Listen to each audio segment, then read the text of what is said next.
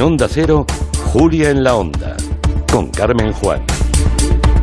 Y con Blas Moreno y Fernando Arancón, nuestros analistas hoy de El Orden Mundial, que recuerden ustedes, nos han dejado una pregunta que tenemos en Twitter abierto para que ustedes voten. ¿Cuál de estas regiones españolas se siente menos europea? Y hay tres opciones. Cataluña, Valencia o el País Vasco. Eso es lo que nos preguntan ellos a nosotros, pero también los oyentes eh, os preguntan a vosotros. El otro día Armenautas, a través de Twitter, nos preguntó sobre la posibilidad de que Montenegro tenga que entregar a China una parte de su territorio si no le paga el dinero que le debe. A ver, ¿esto es así? ¿China puede quedarse con una parte de Montenegro si este no paga su deuda? Bueno, sí y no. O sea, esto ya no es el, régimen eh, colonial de tener ahí un Guantánamo, ¿no? Eh, pero bueno, sí, más o menos. La historia se parece. Por, por sorprendente que, parezca, es cierto que Montenegro, ese pequeño país eh, balcánico, puede verse obligado a ceder pues, parte del control de uno de sus puertos a China si no paga su deuda. Es, vamos, el clásico págame lo que me debes. Entonces, es claro que los siguientes se preguntarán, ¿Cómo ha llegado Montenegro a esta situación? Entonces nos tenemos que ir a 2014 cuando este país, Montenegro, firma un acuerdo con una empresa china para construir el primer tramo de una autopista que uniría el, puerto este, que está en la ciudad de Bar, que es una ciudad diminuta porque Montenegro es un país diminuto, con la frontera con, con Serbia. Bueno, entonces Montenegro recibió un préstamo de casi mil millones de dólares, que es dinero y más para un país tan pequeñito, y se comprometió a devolver como el primer pago, ¿no? 67 millones en 2022. Bueno, pues el año pasado las autoridades de Montenegro ya advirtieron de que a lo mejor ese primer pago a lo mejor no lo podían hacer y eso evidentemente a China pues no le gustó nada. En cuanto vio que Montenegro no iba a pagar, dijo, bueno, pues si no me vas a pagar, como la hipoteca, ¿no? De la casa, pues dame lo que yo he financiado, que es el puerto. Entonces eh, era alguno de los términos que estaba eh, como en el contrato que firmaron. se había pactado que si Montenegro no cumplía con los plazos del, pago, China se quedaba con, con parte de ese puerto. Entonces la jugada china disparó las alarmas en la Unión Europea que evidentemente pues no le gustó nada ver a China controlando un, enclave estratégico. Un puerto europeo. Además en un país que está en el bombo de los potenciales eh, países a ingresar en la, en la Unión Europea en un futuro. Entonces lo preocupante que ha ocurrido aquí es que no es la primera vez que pasa ni que probablemente pasará porque China ha intentado quedarse con infraestructuras en Sri Lanka, por ejemplo, y en Etiopía por impago de la, de la deuda, lo que se llama la trampa de la deuda, porque China hace negocios con todo el mundo, pero se asegura el control de las infraestructuras que financia si los países no pagan. O sea, que al final es un gana-gana, o recupera el dinero o se queda con lo que ha eh, financiado. Y en último término, también esto eh, nos acaba afectando en Europa. De hecho, China ya tiene presencia o controla el puerto del Pireo, en Atenas, el de Valencia, el de Marsella el de Rotterdam o el de Amberes, que son de los más importantes de, Europa. O sea que esto no es anecdótico, sino que está entrando lentamente en infraestructuras clave De, Europa. Antes se conquistaba por las armas y ahora se conquista por la chequera, ¿no? en fin, bueno, hemos incorporado una novedad esta temporada al orden mundial y es que eh, cada jueves los analistas de orden mundial pues se confiesan y nos cuentan qué es lo que han aprendido esa semana, ¿no? Por ejemplo, Fernando, ¿qué, has aprendido tú? Pues mira, esto lo descubrí ayer. A ver, reconozco que es un poco para cafeteros, pero me pareció curioso y dije, bueno, voy a llevarlo al, gelo. Eh, siempre se ha dicho, o es un argumento habitual, que los, el régimen nazi en Alemania hizo las famosas autopistas, creó las famosas autopistas, ¿no? Construyó un montón, de hecho construyó varios miles de kilómetros durante el, el Tercer Reich. Pero no construyó la primera autopista en Alemania. La primera autopista en Alemania se construyó en 1932 entre Colonia y Bonn, esto es un dato intrascendente, no fueron los nazis que entran al año siguiente en el gobierno, pero el que inaugura esa autopista, el que financia esa primera autopista fue Konrad Adenauer, que a su vez fue uno de los primeros cancilleres de la eh, Alemania Federada Democrática de posguerra y uno de los padres de la, eh, Unión, Europea. Entonces, además de construir la Unión Europea, se puso también a construir autopistas antes que los nazis. O sea, que era un constructor nato. Él era, estaba para construir, está clarísimo. ¿Y tú, Blas Moreno, qué has aprendido? Pues yo he aprendido, hoy estamos históricos, eh, que la Unión Soviética, como estaba prohibido publicar ciertos libros, libros, evidentemente, existía una red clandestina de gente que se pasaba copias manuscritas de esos libros eh, que estaban censurados, ¿no? Alguien te pasaba, por ejemplo, un taco de folios manuscritos, tú los leías y si podías también hacías cuatro o cinco copias a mano o a máquina y luego se pasabas a otra gente. De forma que al final la red poquito a poco se iba distribuyendo y pese a que no podías imprimir un libro eh, en una imprenta, digamos, profesional, pues el libro poco a poco se iba leyendo por, por el círculo intelectual de gente que se podía pasar esos libros a mano. Un poco como la Edad Media, los copistas medievales, pues lo mismo, ¿no? En, la Unión Soviética. Qué, qué interesante, la verdad. Bueno, vamos a a, recuperar eh, la historia de hace 20 años, porque además está muy marcada por la actualidad. Se cumplen 20 años de los atentados del 11S este fin de semana y la verdad es que creo que esta fecha cambió el mundo. No en vano todo lo que estamos viendo estas semanas en Afganistán empezó ahí, en ese 11S, ¿no? Habrá quien se pregunte si de verdad llegan tan lejos las consecuencias de aquellos ataques terroristas y si realmente fue tan importante lo que supuso ese 11 de septiembre para la política internacional. Yo creo que con los años podemos decir sin ninguna duda que lo cambió todo o si no lo cambió todo directamente, lo que hizo fue que la reacción que tuvo Estados Unidos, que fue eh, bueno pues muy directa, muy, muy fuerte, sí que a su vez lo cambió todo. ¿no? Quizá los ataques no como tal, pero sí la reacción. Lo que hizo el 11S fue demostrar que un simple, entre comillas, simple grupo de terroristas era capaz de poner en jaque al país más poderoso del mundo. Y lo que hizo Washington a su vez, ya lo sabemos, fue responder lanzando una política exterior muy agresiva, que ha tenido consecuencias hasta hoy, por ejemplo, con Afganistán. ¿no? Es la famosa guerra contra el terror que lanzó George Bush. Vamos a escucharle. Nuestra guerra contra el terror comienza con Al Qaeda, pero no termina ahí. No acabará hasta que todo grupo terrorista haya sido localizado, frenado y derrotado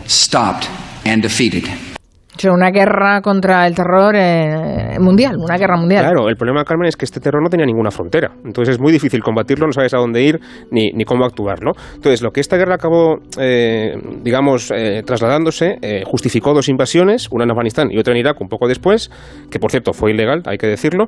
También sirvió para aprobar leyes antiterroristas que no siempre protegieron los derechos humanos, se utilizaban también un poco para recortar libertades civiles y además también se utilizó como pretexto para adoptar políticas migratorias más duras.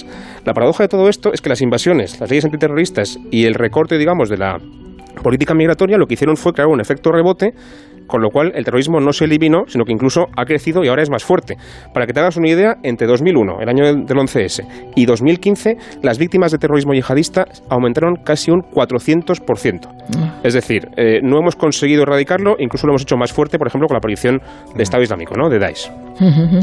Eh, es curioso cómo la solución para acabar con el terrorismo ha acabado convirtiéndose en su gran problema.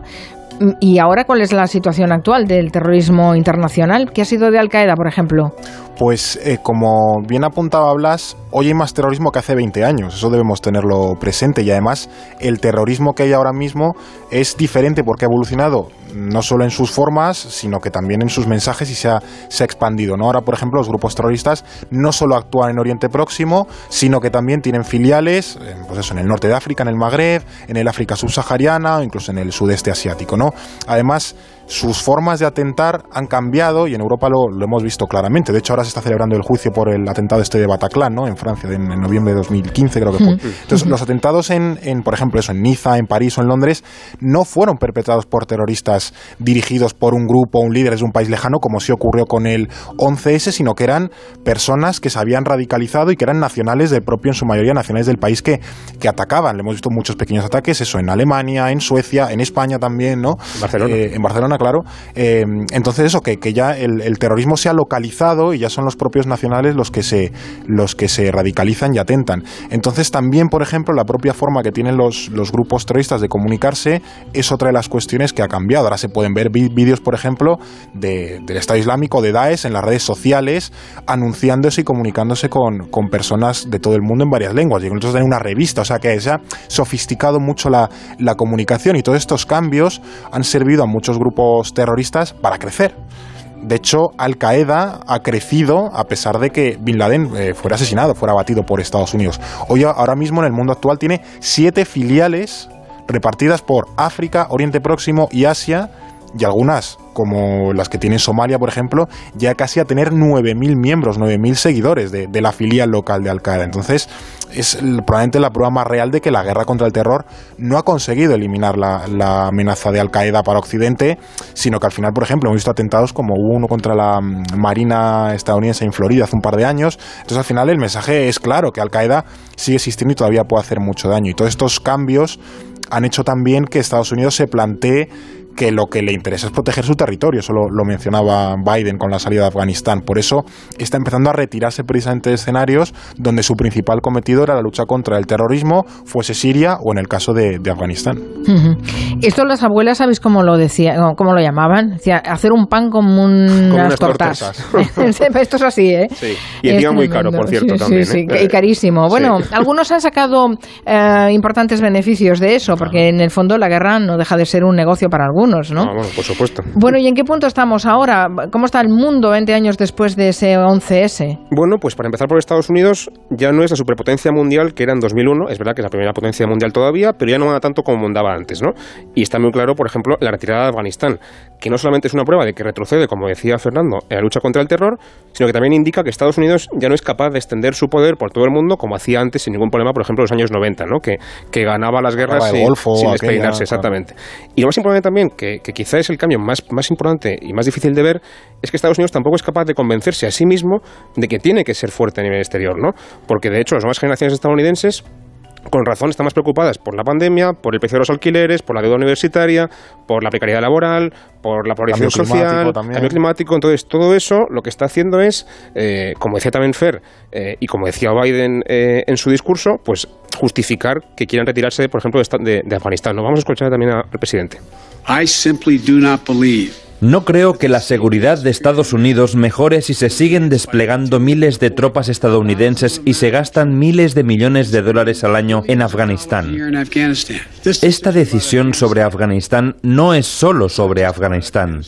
Se trata de poner fin a una era de grandes operaciones militares para rehacer otros países. Claro, compara esto con lo que decía antes Bush, que hemos escuchado antes, que perseguiremos al, te- al terrorismo allá donde esté, en cualquier lugar del mundo y hasta las últimas consecuencias. Ha cambiado muchísimo el discurso, ¿no?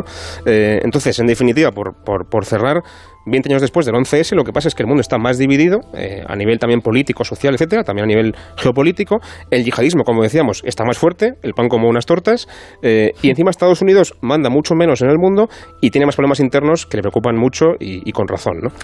Pues qué bien, lo hemos hecho todo. Sí, esa es, esa es la conclusión. ¿no? Bueno, le dedicaremos el gabinete a analizar en, en profundidad un poco el mundo que nos ha quedado y hacia dónde vamos, ¿no? Porque esos cambios eh, geopolíticos son muy importantes. Vamos con otra de las secciones nuevas de la temporada en el orden mundial, que es la efeméride de la semana. Eh, ¿qué, qué ocurrió eh, en el pasado, una semana como esta? Por ejemplo, un 9 de septiembre como hoy. ¿Y de qué año? ¿Dónde habéis encontrado una efeméride para contar? Pues mira, hoy vamos a retroceder a 1522, que al final son 499 años. Caramba, Porque- vamos lejos. Sí, sí, es, es un viajecito, vamos, largo. Y además, en el, en el sentido temporal y geográfico. Porque el 6 de septiembre de 1522, Juan Sebastián Elcano llega a Cádiz después de llevar tres años y 14 días, casi nada, en el mar. Porque eh, lo que había logrado esta persona y la tripulación que, le quedaba era, pues eso, capitán de una expedición junto con Fernando de, Magallanes, que se tropieza ahí en Filipinas y ya no llega más eh, adelante, que era básicamente la vuelta al mundo. Se completa la primera circunnavegación al, al globo, porque, bueno, en- con el objetivo eh, primario de, eh, bueno, llegar a Indonesia sin, sin pasar por África, pero acabó convirtiéndose, como ya digo, en la primera vuelta al mundo, en la primera circunnavegación. Y este viaje, pues marcó todo un hito porque alteró los, los esquemas mentales de, de la época. De hecho, primero, se constató que la Tierra no es plana. Ahí ya, eso para empezar. También por si hay alguien que no es con los terraplanistas de, de ahora, pues Y aún quedan muchos el por ahí, Cano, sí. el Cano ya lo Sí. consiguió hace Sí, 400 sí, porque si no hubiera caído por el precipicio. Eso es, Y no, eso y no es. fue así. Y también se considera que, bueno, no solo el Elcano, sino también la, la llegada de Colón a América o los viajes de los portugueses es la primera ola de globalización que se empieza a dar en, en el mundo, porque es cuando las potencias europeas empiezan a, a- a establecerse y expandirse por, por el mar. Entonces, bueno, paradójicamente la expedición de, del Cano y, y Magallanes hizo que todos los, los mundos que existían en ese momento se empezasen a, a unir. Entonces, para muchos, de hecho, la primera vuelta al, al mundo provocó la, la primera, ya digo, globalización de la, de la historia. De hecho, en, en Guetaria, que yo estuve hace un mes, que es donde es, es oriundo el Cano, tienen ahí un monumento y tienen varias estatuas. Claro, es un, es un pueblo precioso y evidentemente está eh, orientado a, a recordar la figura de- del Cano y varios lugareños que entonces eran de, de Guetaria, de pueblos de la zona. Es una zona muy bonita. Sí, la zona es, es preciosa y está bien que, eh, pues que los recuperemos y que los honremos ¿no? en Claro. nuestra memoria. Mira, hablando de honrar en la memoria, es que he estado viendo eh, las imágenes del funeral que le han hecho en Francia a Jean-Paul Belmondo, que ya sabéis que murió esta semana, y, y tengo que decir que los franceses organizan muy bien estos funerales, casi de Estado, sino de Estado directamente, eh, porque le han hecho un homenaje nacional fantástico en Les Invalides, eh, con Emmanuel Macron a la cabeza. Claro que Jean-Paul Belmondo, además de actor, era eh, oficial de la Legión de Honor francesa. Y, y realmente los franceses lo hacen muy bien esto, ¿eh? Y tienen a su gente muy bien valorada, como que les meten en el panteón de honor, ¿no? Como que tienen a su, a su mundo cultural y... Lo han, lo han y- calificado de tesoro de Francia, imagínate. Ah, Es que es un icono en realidad. Sí, Eh, sí. Yo confieso que tengo por ver muchas películas suyas porque no lo tengo tan, tan visto como querría, pero es un icono cultural sin ninguna duda, vamos. En fin, vamos a resolver la pregunta de hoy. Me hace gracia porque los, los oyentes cuando se ponen eh, intentan, si no saben la respuesta, intentan eh, por descarte, ¿no? Y, Claro, eh, de eso se trata, sí, vamos. sí, sí. Razonarlo un Y ¿no? algunos plasman en Twitter algunas de las reflexiones. He leído por ahí, "Ah, bueno, Ca- Cataluña no será porque Cataluña intenta que la Unión Europea les ayude en su proceso y estas cosas, ¿no?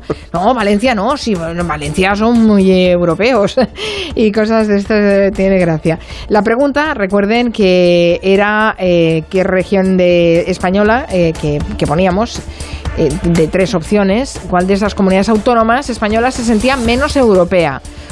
Cataluña, la comunidad valenciana o el País Vasco. Cataluña lo ha votado el 18% de los oyentes, es decir, que ha quedado la cola. La comunidad valenciana el 25,5% y el País Vasco el 56,5%. Y la respuesta correcta es... El País Vasco.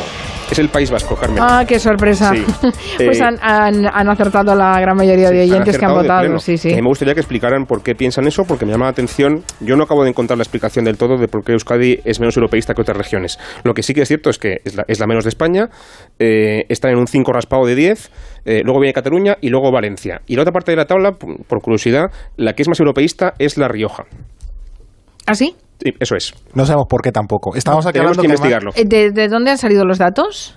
Esto es una encuesta que se hizo a nivel europeo para comprobar cómo de apegadas estaban las distintas regiones de la Unión Europea a su país, a su región dentro de su país y a la propia a la propia Europa. Entonces ahí hay como unas eh, bueno salen cosas curiosas. Creo que también Andalucía va siempre a tope con el país, con Europa. Sí, o sea, es les una encanta cosa todo. Muy loca. Y en Euskadi lo, lo contrario, no les gusta ni la región, ni el país, ni, ni Europa tampoco. Que O sea, estábamos muy- comentando que llevamos dos eh, las dos eh, preguntas a los oyentes, las dos respuestas han sido de Euskadi.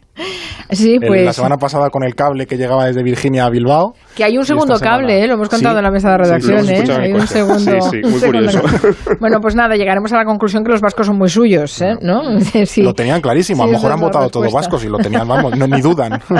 Eh, Sí, mayoritariamente han, han votado. Bueno, ya saben que pueden hacernos llegar eh, sus preguntas sobre temas internacionales mandando un correo a contacto arroba elordenmundial.com y en las redes sociales tanto de Gelo como de El Orden Mundial. Así que nada, gracias. Hasta el jueves. Buena tarde. La semana que viene. Adiós.